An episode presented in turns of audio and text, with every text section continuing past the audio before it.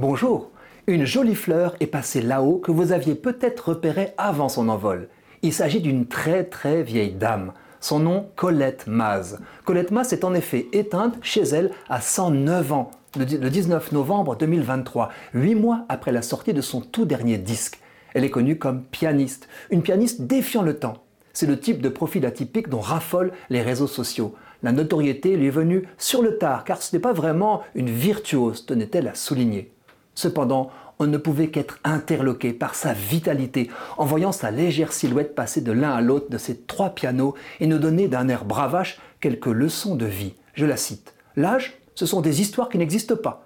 Il y a des gens qui sont éternellement jeunes, émerveillés de tout, et puis des gens qui sont blasés de tout et qui n'ont jamais rien aimé, même pas leur mec si ça se trouve. J'avoue que le mot mec dans la bouche d'une centenaire m'en a bouché un coin.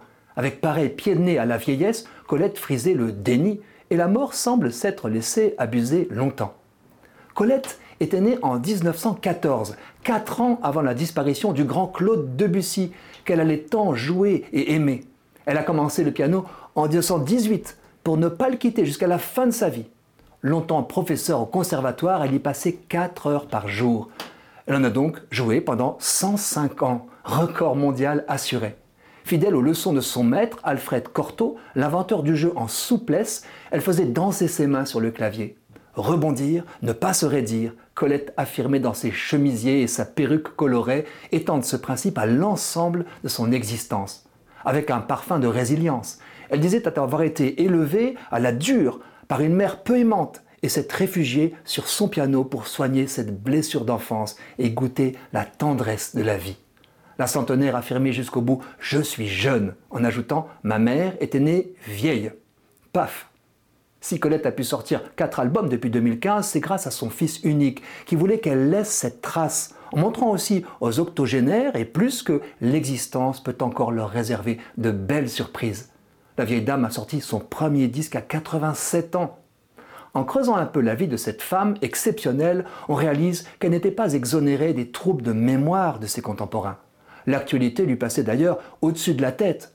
Même ses souvenirs de la Seconde Guerre mondiale s'étaient, paraît-il, largement effacés. Raison de plus pour se réjouir qu'elle ait conservé une telle vitalité, un caractère si enjoué. Ce n'est pas parce qu'on perd la mémoire qu'on n'est plus en vie.